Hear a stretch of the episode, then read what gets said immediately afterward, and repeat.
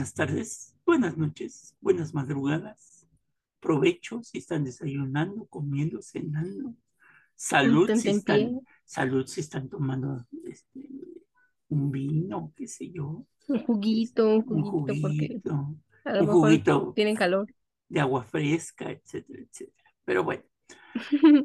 Hoy les vamos a hablar, en este episodio se llama Sospechoso número uno, y les vamos a hablar del momento en que cuando se roban a la Gioconda, a la Mona Lisa de Louvre, pues todo apuntaba a que Picasso se había robado la pintura, ¿no? O sea, sin pruebas y ya le estaban diciendo ratero. ¿Se, ¿se acuerdan que en algún momento hablamos de que, de que Diego Rivera alega de que una de las pinturas pues, no se robó la pintura, pero sí se robó la idea, ¿no? Este, sí. Que era lo que peleaba Diego Rivera, ¿no? Que, se había robado la idea. Pero en este caso, cuando desaparece la Yoconda, que ahorita les voy a decir un dato que es curioso. Cuando desaparece la Yoconda, todo apuntaba a que Picasso, junto con otro eh, poeta, pues habían llevado la pintura, ¿no? Es así que el 23 de agosto de 1911, París amanece conmocionado. La obra más famosa de Leonardo da Vinci, pues había sido robada del Museo del Louvre, ¿no? los franceses entrando en crisis. Los franceses entrando en crisis. Nadie tiene la más mínima idea de dónde está la Gioconda, pero tras algunas investigaciones, dos personas serían retenidas como sospechosos del robo. Pablo Picasso y Julian Apollinaire. El primero era un pintor y el segundo poeta, padres del cubismo, y que fueron detenidos, Gina, e interrogados por la policía, ya que se sabía que por sus discursos que defendían las radicales propuestas del futurista Marinetti con respecto a la quema de los museos y la destrucción de sus obras para dejar paso a un arte nuevo, pero sobre todo la banda Picasso fueron sospechosos porque se les consideró como una banda, la banda Picasso, fueron sospechosos por sus antecedentes en hurtos similares en el museo. O sea, sí participaron en robos de arte en el Museo de Louvre. Es que hasta en las mejores familias pasa, ¿no? Está ahí. Pues es frijol en el arroz. Qué barbaridad. Obviamente la noticia del robo ocupó las portadas de los diarios de todo el mundo y de pronto la Yocona, que no era tan popular como lo es hoy, pues se convirtió en el cuadro más famoso del mundo. Y ahí está, Gina está viendo ahí un, recorte de periódico del momento en que desaparece de, del periódico Le Petit Prince. Este, eh, desapareció pues el cuadro de la Gioconda, ¿no? Probablemente por este robo es que empezó a ascender en la escala social y de fama la Gioconda. Sí, y te voy a decir por qué. Porque el Museo de Louvre permaneció cerrado durante una semana para investigar la desaparición de su cuadro estrella. Y cuando se volvió a abrir, batió el récord de visitas. ¿Pero qué crees? O sea, no le habían recuperado la pintura. Porque la gente no iba a ver la obra de arte en concreto, sino más bien el hueco que se había dejado en la pared con el robo de la Mona Lisa. O sea que aquí podemos concluir que nadie sabe lo que tiene hasta que lo pierde. Exactamente. Pero es curioso, ¿no? Porque pues la obra pasó desapercibida. Por años. Ajá. Y hasta que se fue dijeron, oye, no. Exactamente. Bueno, la fueron, porque de que se fue, pues no, ¿verdad? Por un lado, los responsables del museo estaban encantados que su aluvión de visitas pues hubiera crecido tanto. Sin embargo, se sentían profundamente humillados por semejante fallo en la seguridad. Famosos, pero ¿a qué costo? Pero ¿a qué costo? La Yoconda tenía que aparecer e iban a colaborar en todo lo posible para que esto ocurriera. Tras darle varias vueltas, la policía dio con una pista interesante. Dos bohemios, el poeta Julien Apollinaire y el pintor Pablo Picasso, tenían antecedentes en este tipo de delitos, ¿no? Cría, cría no, no es cría cuervos, ¿no? Este, ¿cómo se llama? Con el de la fama, ¿no? Este, como, ah, crea, fama, y échate a dormir. a dormir, ¿no? Pues resulta que cuatro años antes, un amigo común, el belga Joseph Jerry Piret, había robado un par de estatuillas ibéricas del museo aprovechando sus grietas en la seguridad. Las pequeñas esculturas, curiosamente, fueron a parar al taller de Pablo Picasso, que en aquellos días estaba pintando las señoritas de Aviñón y estaba fascinado por el arte antiguo y primitivo. Entonces, tenía unas piezas que pues creo que no le pertenecían, ¿no? Le digo, el que anda con lobos a se enseña. O sea, sí tenía con la que le pisaran este par, ¿eh? No. Inocentes, inocentes. Inocentes Pues no palomitas eran. no lo era. Con la complicidad de Apollinaire, el pintor las compró por 50 francos, aún sabiendo de su procedencia, y las utilizó como inspiración para su experimento vanguardista, que fue las señoritas de Aviñón.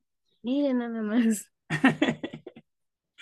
Tras el robo inversión. exactamente, tras el robo de la Gioconda, según Fernando Oliver, amante de Picasso en esos días, los jóvenes quisieron deshacerse de las obras y hasta se plantearon tirarlas al río Sena. Pero al final Apollinaire intentó venderlas y ahí fue donde la policía se enteró de todo. hay obras que, pues, porque son tesoros mundiales, pues tú ya no tienen precio. O sea, si tú te robas la Gioconda en este momento, que no estamos incitando que te la roben, Por favor, es- no lo hagan. no lo No hagan. vayan a la aparte cárcel. sería muy difícil, pero bueno, no imposible. Este, si tú te, yo- te robas una obra, automáticamente de estas famosas, pierde su valor, Sí, porque Sí. nadie te la va a querer comprar, pues obviamente, ¿verdad? todos sabemos de qué procedencia viene. Pues sí, ¿no? Sí, son, in- son inalienables, o sea, no. Bueno, mm, No, no hay forma. Mejor no lo hagan. Déjenla no donde está. Vale más pegada en el en la pared que escondida en su bodega. Mejor resuelvan un rompecabezas de la Gioconda, Ándele, ¿no? más fácil.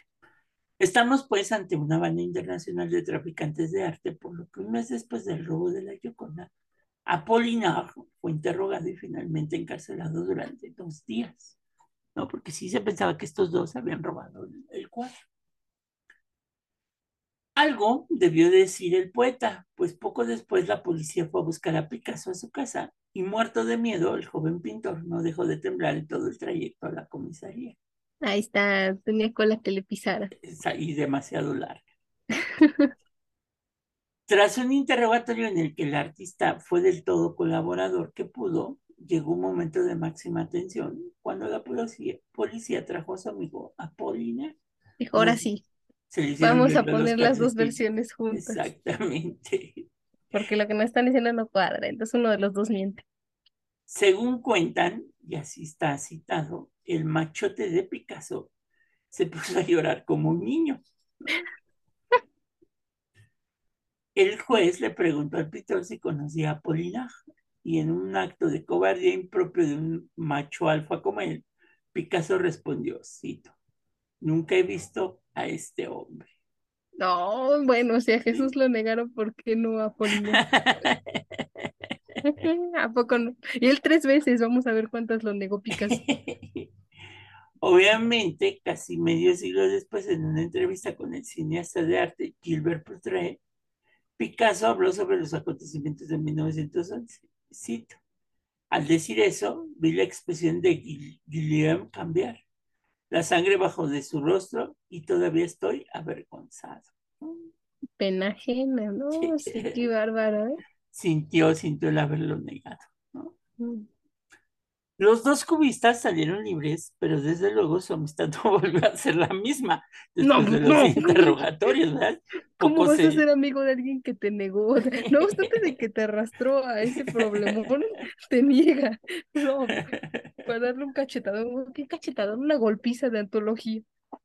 Y esto trajo consigo que a los dos, a Apollinaire y a Picasso, como buenos paranoicos, pues pensaban que los seguían a todas horas y así estuvieron toda una temporada, ¿no? Pues, Por eso les costó andar de chistositos. Pues sí. El cubismo al final triunfó y Picasso se convirtió poco a poco en el artista más grande de esos años. Poco después, los nombres de Picasso y Apollinaire quedaron finalmente limpios cuando en noviembre de 1913 el cuadro apareció en manos de un tal Vincenzo Perugia, antiguo trabajador de Louvre, que se había llevado el cuadro sin problemas bajo su gabardina blanca, que era el uniforme de los trabajadores del museo. Según Perugia, hizo todo eso para llevar a la Gioconda de nuevo a Italia, a donde realmente pertenecía. ¿no? La historia fue durante una buena temporada una mina de oro para la prensa de medio mundo, el robo del siglo, decía.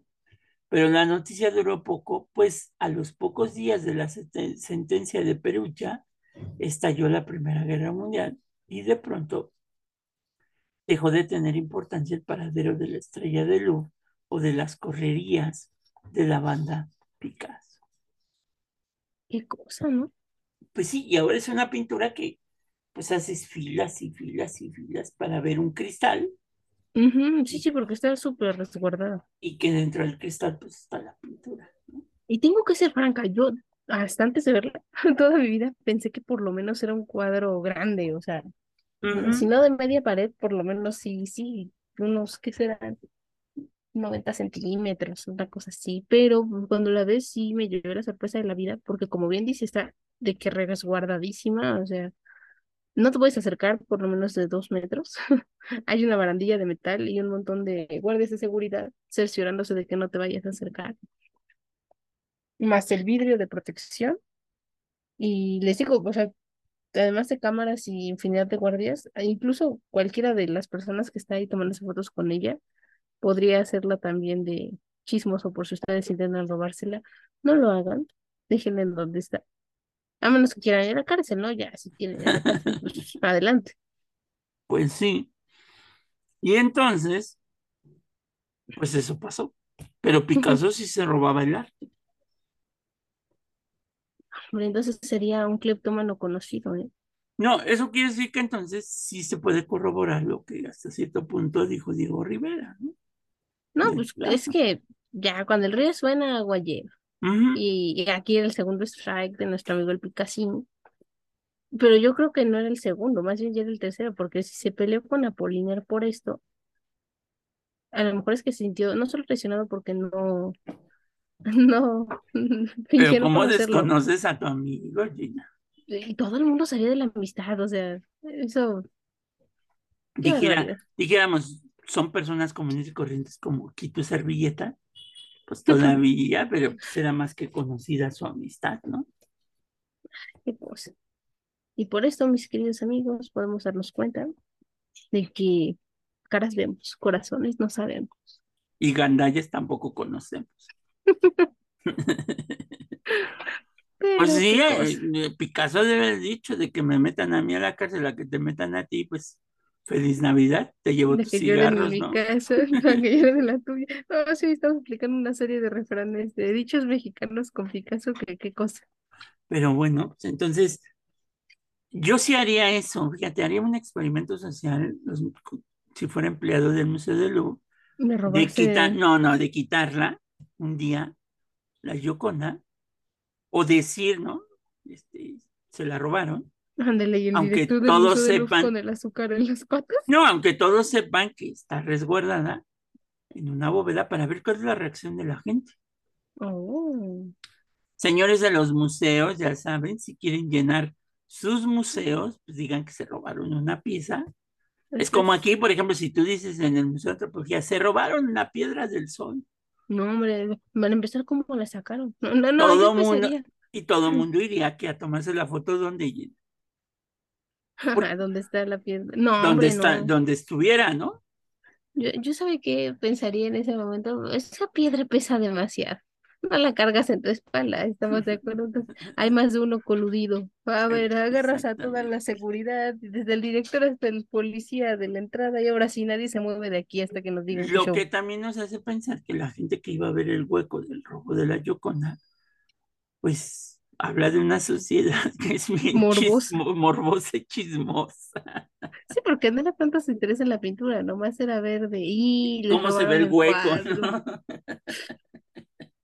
Qué feo, vamos a tomarnos una foto aquí. No, hombre, imagínense, hubiera sido hashtag sin la Yoconda. Sin la Yoconda. Sí, en hasta entre las mejores familias pasa de que de repente alguien se, se, robó la foto de, del abuelito, de la abuelita que tienes colgada. Suena chiste, pero sí pasa. Y te quedas contemplando el hueco que se hizo porque la pared ya estaba sucia y entonces ves el rectangulito ahí y dices, ahí estaba el, el, retrato de la abuelita, ¿no? Y nadie fue. Y nadie fue. Le salieron patitas al cuadro y se fue. y resulta que tu primo más cercano en su perfil de Facebook, pues ya pone la foto, ¿no? Pero él no fue. La tomó antes. La tomó antes. Pero bueno. Está bien, pues bueno, Eso es lo que cuenta el primo de un amigo, no sé. El primo de un amigo de Picasso. Ah. Pero qué gacho si desconoció a su amigo. A mí sí me dolió que. Picasso no era amigo. Que no era amigo Picasso, pero bueno. Está bien, Llena. Hasta aquí llegamos a una taza de café llena de historia del arte. Y recuerden, siempre en su vida, siempre en su vida van a tener un Picasso que los va a desconocer. Elijan con cuidado a sus amistades. sobre todo cuando se van a los antros y andan borrachines y los agarra la patrulla. Ay, no. No, saludos a los amigos. ¿Lo hablo por experiencia? no, saludos a los amigos que se quedaron en la delegación. Ahí en el torito. No, no, un sujeto que literal, o sea, sí era amigo de su amigo, pero qué bárbaro. O sea, por culpa de su amigo, que era un borracho malacopa, se los llevaron a, la delegación administrativa, alias el torito, pero fue buenísimo porque se hizo viral, porque iba grabando un video este sujeto. Y entonces se ve que el amigo le dice así como ya, o sea, se le baja la cruda al pobre hombre. Le dice, ya cállate, nos van a meter a la cárcel. no, no, y le suben a la patrulla y arriba de la patrulla le dice a los policías.